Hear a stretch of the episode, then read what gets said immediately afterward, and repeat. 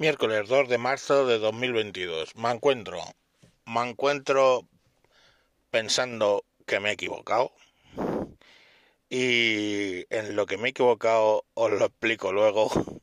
Pero bueno, básicamente es en lo que nos dice en este audio el señor Pifostio y no le falta razón, la verdad. Os pongo el audio y luego comento.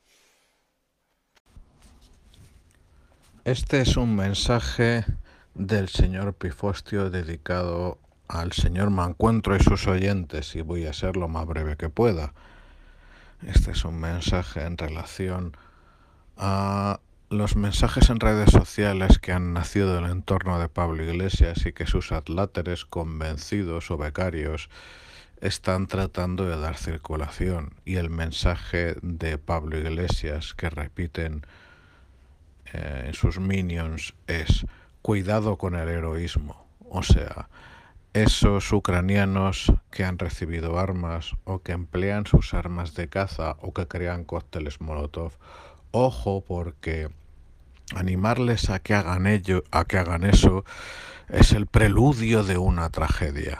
Qué curioso que dice eso cuando en otras ocasiones el doctor Iglesias Turrión habla del heroísmo de los pueblos que entran dentro de su secta y pasan por su por su eh, por su filtro. En fin, no, no. Mejor que el heroísmo es arrodillarse. Mejor que el heroísmo es aceptar que por la cara y sin justificación alguna el vecino te invada y haga lo que le dé la gana. Mejor que el heroísmo es, insisto, arrodillarse, como salen los partidos de fútbol, agachar la cabeza y decir, bueno, pues si usted tiene que romper medio barrio mío, pues haga lo que tenga que hacer, señor que tiene el arma gorda. Hace más de 200 años el pueblo de Madrid se alzó en armas contra el invasor francés. No tenían cócteles molotov porque no se habían inventado. Lo máximo algún trabuco, mucho cuchillo de cocina, a Manuela Malasaña la mataron por, fusilaron por llevar tijeras de costura en su, en su cesta y el pueblo de Madrid se lanzó en armas con las manos desnudas y los cuchillos que tenían y las navajas y muy poco más contra tropas curtidas. Eso es uno de nuestros mitos nacionales y eso lo que significó fue no agachar la cabeza. Perdieron, sí, Luego fusilaron a unos cuantos cientos, si no miles de madrileños. Pero ante perder... No lo sé cómo va a sonar esto. Pero creo que poner la vida en riesgo y perderla si es mala suerte porque tú y los tuyos quedéis como una gente que no agachó la rodilla cuando se lo pidió, yo creo que merece la pena. Yo creo que cualquier español hasta hace unos años lo habría entendido sin pestañear, habría dicho, eso es lo que hay que hacer, y si me toca mala suerte.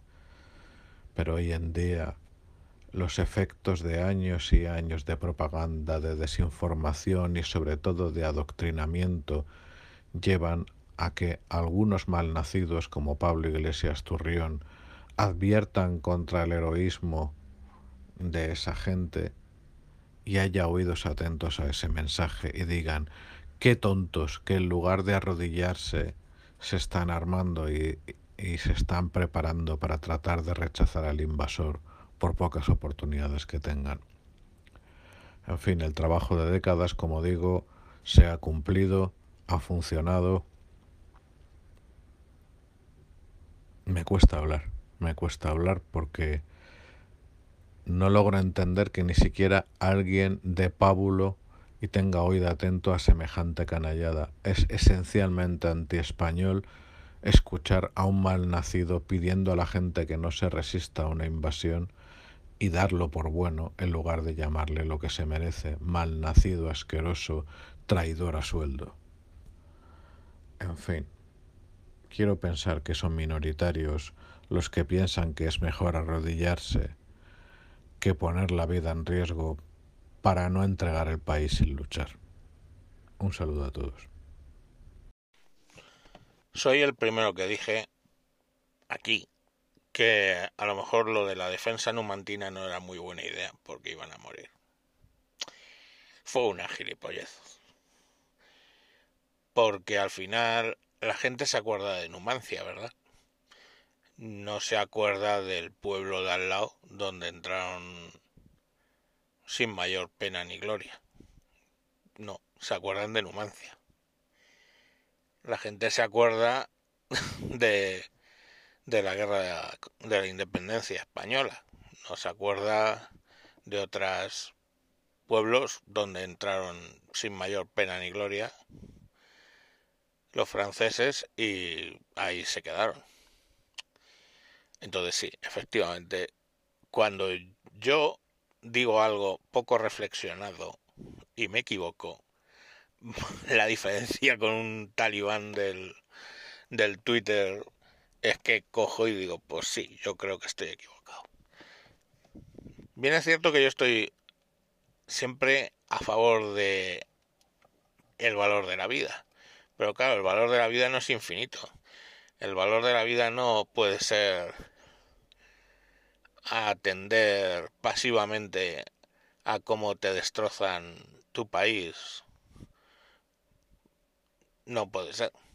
Y que puede que sea o no, el señor Pifostio piensa lo contrario por cosas que luego hemos hablado, que buscan la imagen del mártir para movilizar a Europa, pues no lo sé. Pero al final no es cuestión, esa no es la cuestión. La cuestión es si tú como individuo vas a actuar pasivamente ante una agresión a tu nación o eh, vas a hacer algo al respecto.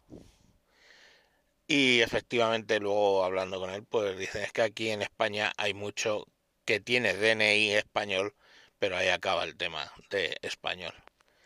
Y es verdad, es verdad, es verdad. Para que cuando me ha, el señor Bifostio me ha dado, me ha dado con todo y con razón. Y por acabar con algo gracioso, comillas, dentro de muchas comillas, en Twitter he leído a una que le dice, que comentaba que ellas hacen la parte difícil porque se quedan con los niños y con con la casa y llevando todo este tema mientras ellos se van a guerrear. Y claro, yo le contesté, digo, oye, cuando quieras te lo cambio, me quedo yo con los niños y vas tú a que te peguen un tiro. Pero vamos, que ese no es el tema, yo sí que tengo claro que conociéndome me, probablemente si estuviéramos en una situación así, pues sería, hijos míos, os he querido mucho, pero me voy a tirar cócteles molotov a un tanque es posible. No podemos negar la sangre española. Y, y ya sabéis el dicho, ¿no? Ni un pedazo de tierra sin una tumba española. Así que, si viniendo de donde venimos, que es eso, pues es complicado que nos quedáramos parados viendo cómo nos pasan por encima. Lo dicho, que de vez en cuando me equivoco y que corrijo al, al respecto. Venga, un saludo y un abrazo al señor Pifostio. Adiós.